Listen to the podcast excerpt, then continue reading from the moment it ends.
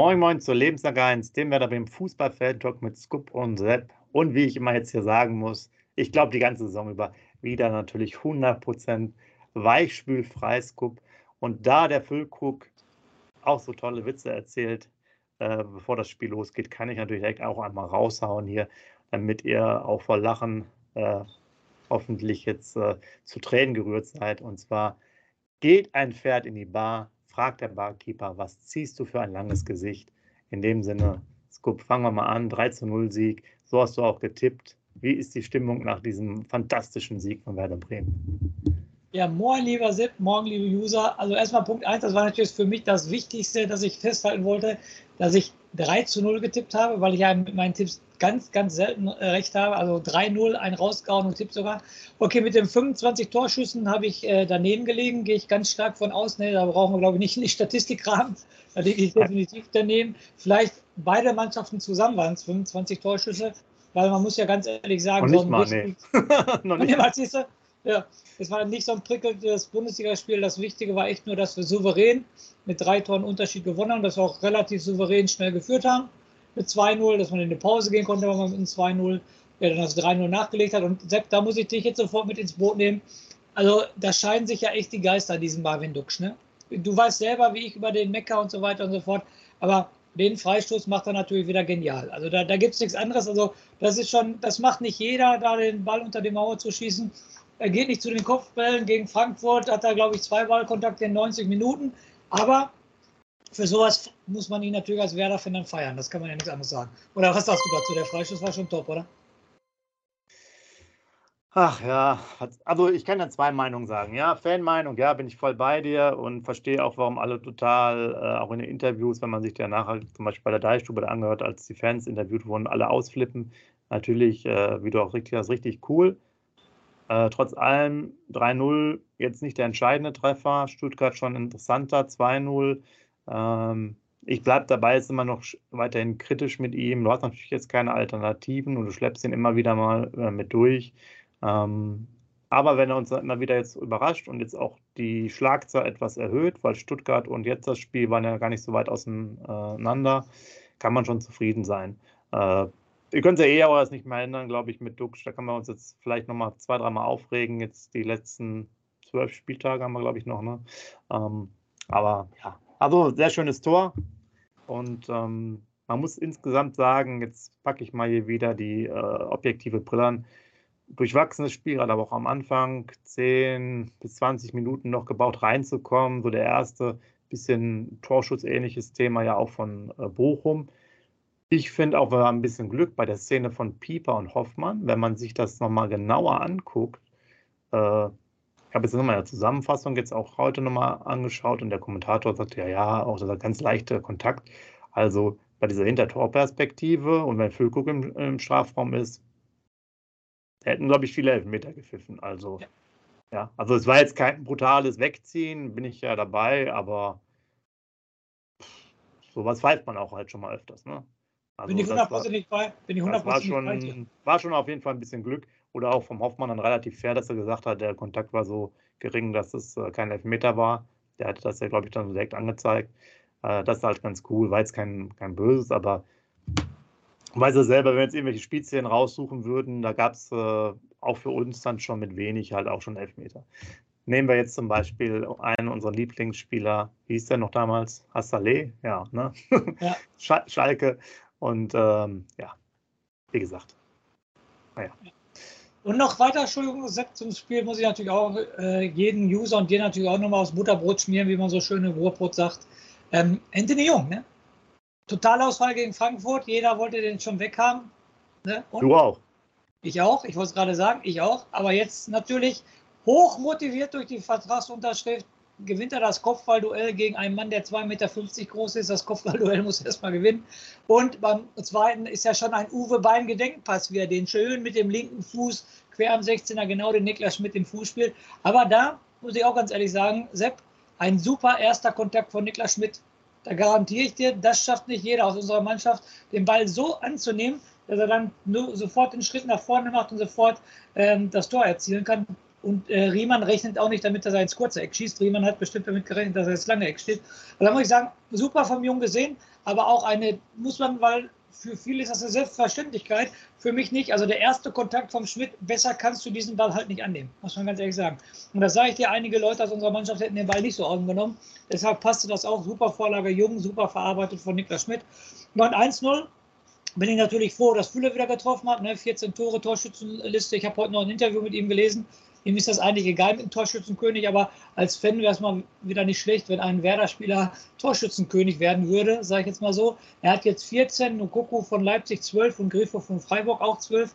Die anderen beiden sind ja Mittelfeldspieler und Füllkrug ist ja immerhin ähm, Stürmer. Deshalb wäre schon cool, wenn einer von Werder wieder Torschützenkönig werden würde. Aber sonst, wie gesagt, 3-0, du hast es gerade selber gehört, ich kann deine Worte nur wiederholen. Es war ein ich will nicht sagen stinklangweiliges Bundesligaspiel, bestimmt nicht, aber es war nicht gerade hoher Qualität. Wir ziehen das Ding durch. Wieder zu Null, Sepp, wollte ich dich natürlich auch nochmal ansprechen. Da kannst natürlich auch wieder stolz auf den Pavlenka sein, dass wir zu Null gespielt haben. Nein, nein, nein. Äh, du weißt ganz allein, Leo Bittenkurt verdienst, wie der rechte ja. Verteidiger, spielen wir immer zu Null. Vorher noch angesprochen auch weil du das so schön gesagt hast, ich glaube, nach dem Nachbericht ja schon gesagt, äh, ich auch selber, ja, äh, wir stehen natürlich lustig da, wenn wir dann klar gewinnen äh, gegen Bochum, dann ist das alles passé, ja. Gut, der Pavlenka, der hatte, wie gesagt, fast nichts zu tun. Äh, aufs Tor waren wohl, glaube ich, nur zwei Torschüsse. X-Goals waren 0,89 zu 0,64, also aus unserer Sicht, aus Werder Sicht. Das heißt eigentlich ein 1 zu 1 fast oder 1 zu 0. Ja, es war, du hast schon gesagt, ein stinknormales Spiel. Es war natürlich total, total wichtig. Ähm, Du hast es aber ja vorher in dem Vorbericht ja schon erzählt mit der Auswärtsstatistik und so weiter. Die waren halt auch wirklich so, wie die Statistik das gesagt hat. Die lügt in diesem Fall nicht. Die waren auch erschreckend schwach, muss man ja sagen. Ja. Also ich hätte auch mehr erwartet, dass sie sich da nochmal reinhauen und eine gewisse Grundaggressivität haben. Aber das war jetzt auch ein sehr dankbarer Gegner, auch für ähm, natürlich auch für diese Position, wie dann zum Beispiel beim, beim Leo, dass der wieder rechter Verteidiger spielen äh, konnte vertändelt ja beim 2 zu 0 vorher auch so halb bisschen wieder den Ball, holt sich dann durch die Grätsche gut wieder und dann kommt der Jungpass dann rein zum Schmidt, der auch sehr gut vorher nochmal den Ball nach dem, aber es war ein Freistoß, dann da behauptet im Zweikampf. Mhm. Äh, also der legt sich ja so indirekt den so ein bisschen selber schon vor, durch die Vorarbeit. Ähm, hat mir natürlich auch gut gefallen. Da hat er auch ein, zwei Kabinettstückchen noch dabei. Du hast es ja auch angesprochen mit der Ballannahme. Es ist halt einfach technisch ja, einer dieser Top 3 Spieler wahrscheinlich mit Füllkuck und Weiser zusammen. Alle anderen sind dann technisch dann doch schon äh, auf einem niedrigeren Niveau. Das ist schon richtig, richtig gut. Man schleppt halt immer so ein bisschen seine Laufschwäche und vermeintliche Zweikampfschwäche so ein bisschen durch, aber bei der Art und Weise, wie er halt spielt, würde ich den immer, um jetzt so auf meinem anderen Lieblingsspieler Duxch zu kommen, immer noch bevorzugen, weil dann schleppe ich lieber den mit als den Duxch halt vorne. Ähm, aber gut, das ist halt äh, Sache des Trainers. Mich hat es auf jeden Fall gefreut, dass ich ein Tor gemacht habe. Und sehr interessant, das muss ich jetzt zum äh, Ende meines Monologs noch sagen. Niklas Schmidt, äh, die hat ja einen User nämlich in einem der Foren das mal aufgelistet. Jetzt geht es hier nur um sozusagen Scorerpunkte, Tore oder Vorlagen, bezogen auf die, Einsch äh, auf die Spielzeit, die er gemacht hat. Und da liegt er vorne, der hat einen Scorerpunkt, ein Scorerpunkt pro 332 Minuten.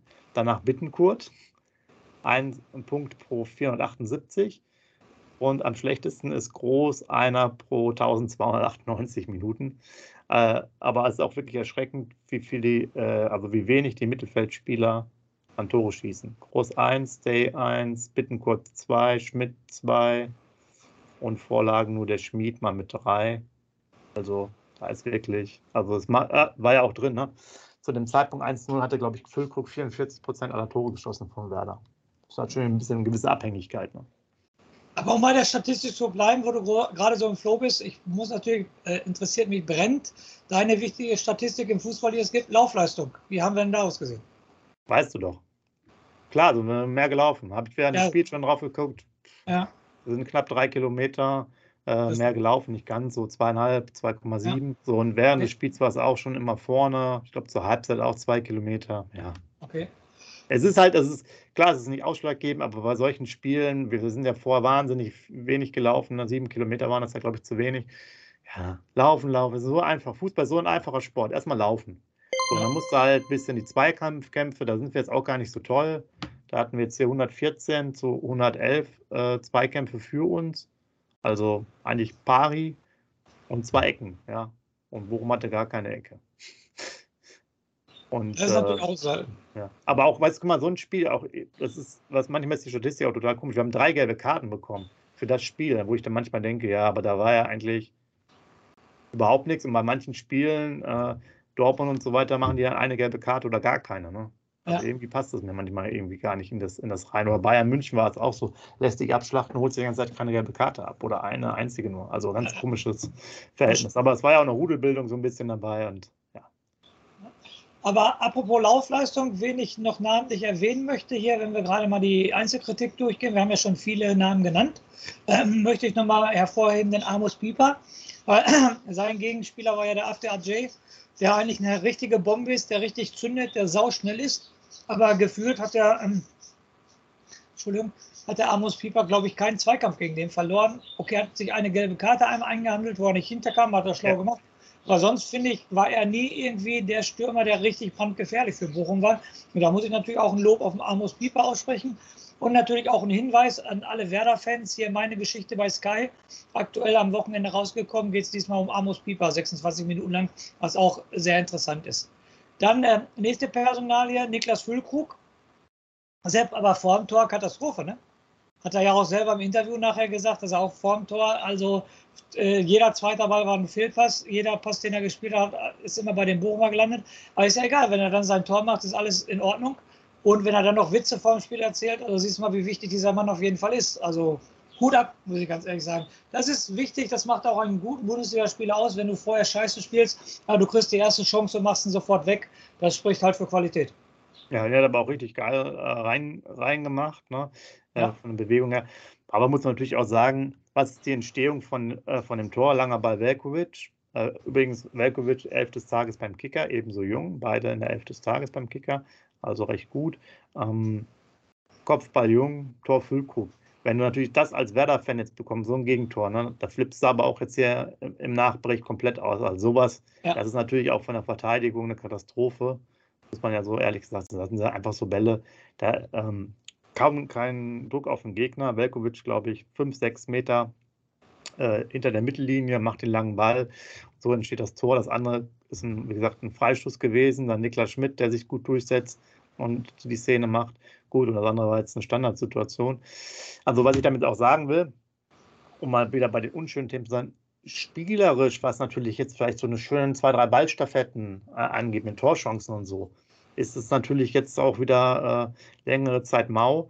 Ähm, kann uns erstmal egal sein, solange die Punkte da sind, weil es ein Ergebnissport ist, Fußball, das ist ja das Wichtigste. Aber ähm, da machen wir natürlich jetzt auch nicht so wirklich ähm, so viel. Und muss sagen, der Ole Werner hat zwar nachher nochmal betont, warum er so spät gewechselt hat, aber für mich waren die Bochumer doch so schwach, trotz des Hinweises, dass sie mal äh, auch irgendwie zwei Tore geschossen haben in fünf Minuten gegen Mainz, glaube ich.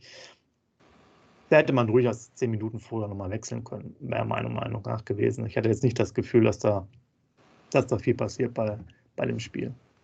Ich hätte gerne den Philipp ein bisschen eher gesehen. Ne? Den wechselt auch erst wieder zwei Minuten vor Schluss ein oder so. Ne? Also, der interessiert mich doch schon. Aber der hat bisher dreimal wurde eingewechselt und dreimal, ich glaube, also drei Spiele insgesamt hat er vielleicht 20 Minuten gespielt, glaube ich, wenn das hochkommt. Ne?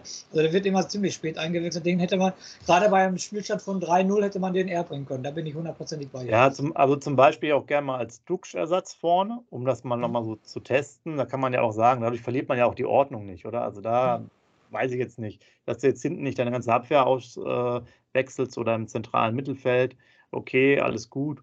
Aber vorne, ja, ob da jetzt äh, der Duxcher nicht zum Zweikampf geht oder der Philipp nicht zum Zweikampf geht, ist ja auch egal. Also das spielt, ist ja für das Spiel egal. Ja. Nochmal zum, noch zum 1-0 von, ähm, von Werder. Wie gesagt, du hast es ja gesagt, ganz einfach, lang, lange Holz, langes Holz nach vorne. Jung gewinnt das Kopfballduell als noch für mich, okay, ein Abwehrspieler kann man auch mal ein Kopfballduell verlieren. Nur dann ist es entscheidend, wie frei der Füllkrug, da stehen zwei Bochumer, ne? Da stehen zwei Bochumer gegen Niklas Füllkrug. Wie gesagt, nochmal, das Kopfballspiel kann man mal verlieren, aber wie desolat dann die beiden Abwehrspieler von Bochum aussehen gegen den Füllkrug. Das geht ja gar nicht. Der Füllkrug hat ja Platz ohne Ende. Der kann sich noch hingucken, guckt nach links und rechts, das sieht man sogar vorher noch, wie er links und rechts guckt, wo sind die Abwehrspieler und dann kann er sich noch quer in der Luft legen und das Tor machen. Also da sieht die Abwehr von Bochum, wie du schon gesagt hast, kriegen wir so ein Gegentor, flippen wir im Nachbericht aus. Da bin ich natürlich auch wieder hundertprozentig bei dir. Da sehen die beiden Bochumer Abwehrspieler amateurhaft aus. Ne? Also von daher erstmal super gut, dass wir gewonnen haben. Ich will das jetzt auch nicht zu kritisch sagen, ähm, aber ihr wisst ja hier, das ist jetzt ja hier alles äh, nicht äh, so weich gespült wie bei anderen. Von daher müssen wir das auch mal erwähnen. Ähm, ohne dem Bochumer jetzt zu nahe zu treten, aber bei dem Spiel oder an dem Wochenende hätten wahrscheinlich die meisten Mannschaften gewonnen, weil die waren wirklich nicht auf dem Platz. Äh, und da sieht es natürlich schwierig aus. Sie haben ja ihre äh, Punkte auch dann zu Hause geholt. Ähm, auswärts ist natürlich da auch wirklich nichts zu holen. Aber nichtsdestotrotz muss jetzt erstmal gewinnen. Das war ganz wichtig. Jetzt so die Frage: 30 Punkte, schon ganz gut. Aber wir hatten ja gesagt, meine ich, wir müssen jetzt noch im März, ist ja glaube ich 17. März, dann das, das letzte Spiel vor der ähm, Länderspielpause, sollten wir dann schon auf meiner Meinung nach mindestens 32 Punkte irgendwie sein, weil danach kommen noch ein paar Spiele und äh, man müsste dann ja, 32 sollte man schon haben. Also zwei Unentschieden oder halt wenigstens ein, eins noch gewinnen jetzt der nächsten drei Spiele. Bin ich hundertprozentig bei dir heute auf der Arbeit oder auch schon am Wochenende mit Freunden und Bekannten. Die haben mich alle schon gratuliert zum, zum Klassenerhalt. Jetzt seid ihr durch, ihr habt 30 Punkte. Da habe ich gesagt, Jungs, erinnert euch mal vor zwei Jahren, da hatten wir auch die 30 Punkte und alle dachten, wir sind durch. Ne? Also ich als Werder-Fan halt ganz schön die Füße still auf jeden Fall. Die 30 Punkte sagen noch gar nichts aus. Auf jeden Fall, es muss definitiv nachgelegt werden, wie du gesagt hast. Wir haben jetzt noch Augsburg, zu Hause Leverkusen und in Gladbach vor uns vor der Länderspielpause. Und äh, ihr, euch Werder-Fans muss ich nicht erzählen, die uns ständig zuhören. Augsburg auswärts ein Angstgegner. Abstiegssaison auch verloren, sagen und klanglos, davor verloren. Also da punkten wir fast gar nicht. Also da würde ich schon fast sagen, Sepp bin ich vorm Spiel mit einem Punkt zufrieden. Dann das nächste Auswärtsspiel ähm, in Gladbach, Sepp, wir beiden zusammen im Stadion, freue ich mich natürlich wie ein kleines Kind auf Weihnachten auf, die, auf diesen Tag, definitiv. Aber da müssen wir auch ähm, realistisch sein. Wie oft war ich schon in diesem Stadion und habe die Scooter-Tormusik äh, nicht nur einmal oder zweimal gehört, sondern vier oder fünfmal gehört, dass wir da richtige Quatschen gekriegt haben. Da, da sehe ich es auch erstmal so, oh, wäre ich auch mit dem Punkt zufrieden. Okay, dann hätten wir die 32 und Leverkusen totale Wundertüte, oder? Einmal so, einmal so. Monaco auswärts, kommen sie auf einmal noch weiter. Ja, durch Elfmeterschießen, aber im Hinspiel hast du schon gesagt, die sind weg. Dann spielen das gestern in Freiburg ähm, super 1-1 und so weiter. Also von den neun möglichen Punkten, Sepp, ähm, also sechs werden überragend. Sechs werden sowas von überragend, was ich mir gar nicht vorstellen könnte. Äh, richtig gut werden vier. Aber ich muss dir ganz ehrlich sagen, Sepp, ähm, ich wäre auch schon mit drei zufrieden. Muss ich ganz ehrlich ja. sagen. Also ich bin bei der Leverkusens, glaube ich, zu Hause, so kommt auf den Tag an, auf unseren Tag und auf Leverkusen Tag, da ist alles drin, von Niederlage bis halt Sieg. Augsburg, wird, das wird interessant. Das ist nochmal vielleicht auch so ein charakterliches Thema, aber ich habe ja auch oft gesagt, dass die Mannschaft nicht über den Kampf reinkommt ins Spiel und ich erwarte, dass die Augsburger den Rasen wieder umflügen werden, weil die haben jetzt auch wieder verloren. Ähm, auswärts, die hängen halt unten noch wieder drin, obwohl sie ja ganz gut dastanden. Man muss ja auch sagen, die Schalke haben ja auch äh, gewonnen. Da, also da unten brennt ja natürlich doch noch ein bisschen der Baum. Gut, Augsburg der 24. Aber äh, klar, ich meine, für die ist es auch interessant. 24, dann, falls sie gegen uns gewinnen, hätten sie 27, dann sind sie auch halt nah dran. Äh, das ist alles noch nicht ganz durch. Ja, wenn du bei 36 Punkten wäre super, dann würde ich schon sagen, wenn wir die jetzt äh, die nächsten drei Spielen dann hätten, ähm, zusammen, dann wäre das für mich jetzt schon erledigt, das Thema. Dann könnte man auch vielleicht ein bisschen besser planen und äh, andere Sachen nochmal diskutieren. Aber jetzt müssen wir erstmal nochmal schauen, dass wir noch ein paar Punkte erholen. Und am liebsten natürlich so viel es geht jetzt in den nächsten drei Spielen. Ähm, man weiß ja nie, nach so einer Winter, äh, nach so einer ähm, Länderspielpause ist manchmal auch so ein kleiner Bruch her drin, wie es dann weitergeht. Ne? Und äh, wie du da halt dann deine Form äh, wieder machst. Aber kann natürlich auch sehr positiv sein. Solltest du jetzt vielleicht auch dreimal verlieren, können das natürlich dann auch wieder einen positiven Effekt geben, dass dann diese Länderspielpause kommt. Also hat alles für und wieder ihr wisst, äh, Fußball ist ein Ergebnissport, ist ganz einfach. Wenn du Spiele gewinnst, ist alles gut. Wenn du Spiele verlierst, ist alles schlecht. Äh, so ist natürlich auch manchmal die Meinung. Und man muss sagen, ähm, die Mannschaft insgesamt finde ich doch immer wieder so Licht und Schatten. Ja, wir haben jetzt Velkovic vorhin erwähnt, elf des Tages sogar auch beim Kicker, fand ich auch gutes Spiel, hat natürlich auch Vorlagen dann mitgemacht. auch wieder souveräner, teilweise wieder ganz, ganz schlechte Spiele dabei. Wir haben den Duxch angesprochen, der immer mal wieder dieses, diese richtig coolen Momente hat. Geiles Tor gegen Stuttgart, super Freistoß jetzt auch, dann aber auch wieder abtaucht. Ähm, Jung hat es ja auch angesprochen und so ist das immer doch sehr, ja, also wirklich ein Wellental, wo jetzt einzelne Spiele auch immer durchgehen. Gut, schlecht, gut, schlecht, gut, schlecht, schlecht, schlecht, schlecht, gut, gut, gut, wie auch immer, ne? groß, dann kommt er wieder rein, spielt wieder gut, dann spielt er wieder zwei Spiele schlecht. Also wirklich sehr wenig konstant und ähm, man merkt es dann auch, dass das ist halt dann doch teilweise eine Wundertüte, äh, was Werder macht. Gott sei Dank haben wir sehr viele Punkte geholt. Ähm, die Mannschaft scheint in sich jetzt auch mindestens, das muss man ja sagen, doch auch durch den Aufstieg und jetzt auch die Saison deutlich gefestigter zu sein, als, denke ich mal, damals bei der Abstiegssaison. Da war auch einfach die Mannschaftshierarchie und das Gefüge, glaube ich, doch mal deutlich anderes. Ja. Vielleicht sogar individuelle Klasse höher, aber äh, da stimmt es dann einfach doch nicht so, in Anführungsstrichen. Ich glaube auch jetzt ähm, ein komplett anderes Thema. Ähm, ich weiß gar nicht, äh, ich habe es leider nicht auf dem Schirm, obwohl ich der Werder-Statistiker vom Herrn bin. Aber vor der, ne, in der Abstiegssaison war der Füllkrug nicht bei uns, ne? Der Füllkrug ist nicht mit uns abgestiegen, ne?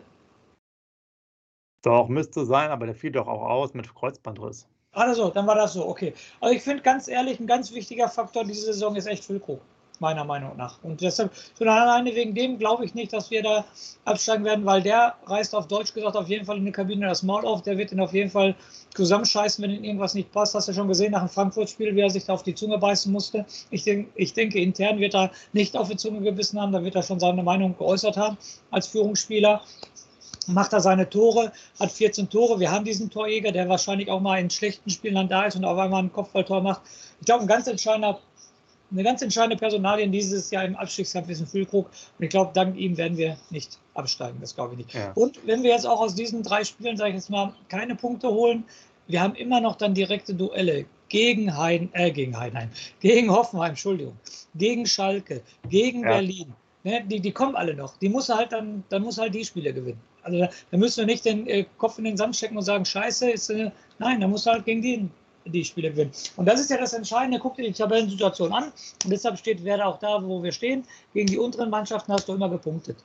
Du hast gegen Schalke gewonnen, du hast gegen Hoffenheim gewonnen, du hast gegen Berlin gewonnen, du hast jetzt gegen Bochum gewonnen, du hast, äh, du hast, gegen Stuttgart gewonnen. Genau, das ist ja das, ist ja das Entscheidende, dass gegen die unteren Mannschaften alle gewinnst. Und dann wirst du auch mit dem Abstiegskampf nichts zu tun bekommen. Aber immer, wie gesagt, Vorsicht ist die Mutter der Porzellankiste. 5 Euro ins Phrasenschwein. Ja, aber du, du hast vollkommen ähm, recht, dass es so ist. Und ähm, es gibt ja auch den schönen Spruch, die Tabelle lügt nicht und genau so ist es. Ähm, deswegen sind wir auf dem einstelligen Tabellenplatz und die anderen alle da, wo sie sind. Von daher ist es jetzt schon eine gute Sache. Ja, man kann ja einfach zufrieden sein. Ähm, es war kein Spektakel, aber wenn wir alle Spiele 3 zu 0 so souverän gewonnen, äh, gewinnen, jetzt bis zum Saisonende ist alles okay. Ich brauche das Spektakel nicht. Das kann, äh, muss ja nicht immer sein. Oder von mir aus der Duxch, wenn er ab und zu dann die Freistoßtore schießt. Es ist ja auch wirklich ganz selten. Das ist natürlich, das muss man ja nochmal erwähnen. Der direkter Freistoß, irgendwie vier Jahre her, glaube ich, gewesen. Pizarro damals noch.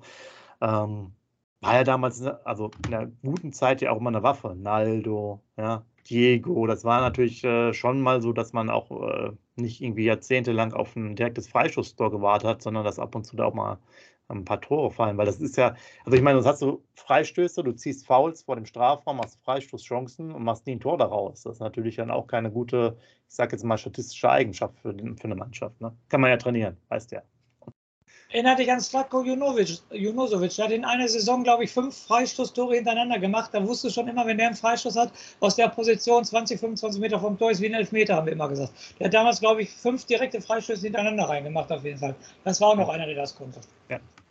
Ja, genau. Also schreibt gerne rein, äh, wie ihr es empfunden habt. War es sehr gut von Werder? Äh, ist die Euphorie jetzt da? Ist die Brems, äh, Bremsung der Euphorie wie jetzt vielleicht bei uns, wo wir noch äh, als Fan zwar euphorisch, vielleicht in der Analyse noch äh, normal sind? Und äh, wie sieht es aus? Vorfreude auf Augsburg, das wird nochmal ein richtiger Kracher. Das ist noch auch für, den, für die Mannschaft nochmal ein richtiges Zeichen, sich da durchzusetzen. Es könnte ein hitziges Spiel werden. Pieper steht dann ja schon bei acht gelben Karten. Da ist, glaube ich, die neunte demnächst drin. Und Füllkuck hat es ja auch zurückgehalten. Der ist ja noch auch mit vier belastet. Und ja, freut uns auf jeden Fall, wenn wir wieder was von euch hören. In dem Sinne würde ich sagen, der Scoop macht den Rausschmeißer und wir hören uns dann alle zum Vorberichten. Macht euch eine schöne Woche. Ciao. Ja, mein Rausschmeißer ist mal eine Frage an die User. Ich hoffe um rege, um rege Teilnahme für die Beantwortung der Frage. Was für ein Gefühl habt ihr? Drei Punkte zur Conference League, nach oben gucken oder elf Punkte zu Platz 16? Meiner Meinung ist, Ball flach halten. In diesem Sinne, lebenslang grün-weiß. Wie baut man eine harmonische Beziehung zu seinem Hund auf? Puh, gar nicht so leicht. Und deshalb frage ich nach, wie es anderen Hundeeltern gelingt, beziehungsweise wie die daran arbeiten. Bei Iswas Dog reden wir dann drüber. Alle 14 Tage neu mit mir, Malte Asmus und unserer Expertin für eine harmonische Mensch-Hund-Beziehung, Melanie Lippisch. Iswas Dog mit Malte Asmus. Überall, wo es Podcasts gibt.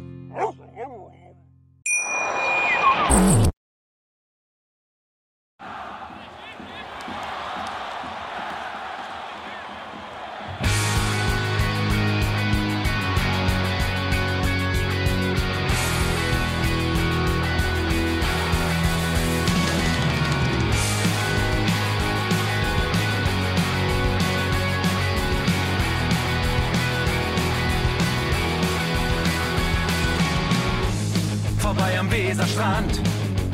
Auf geht's ins Stadion. Wir wollen Werder sehen. Heute geht alle grün. Werder Schal, ein Bremer Bier. Die Ostkurve vibriert. Das wir auf dem Trikot. Werder, wir stehen hinter dir. Werder Bremen.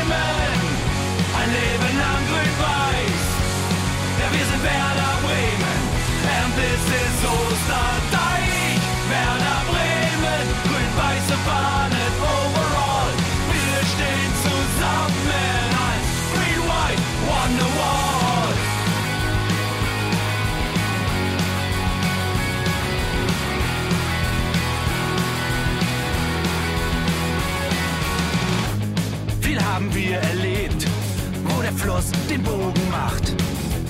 Und unser Stadion strahlt in seiner Pracht. Weser Wunder, Liga 2, doch der zwölfte Mann bleiben wir. Ein W auf jedem Schal, Werder, wir stehen hinter dir. Werder Bremen, ein Leben lang grün-weiß. Ja, wir sind Werder Bremen,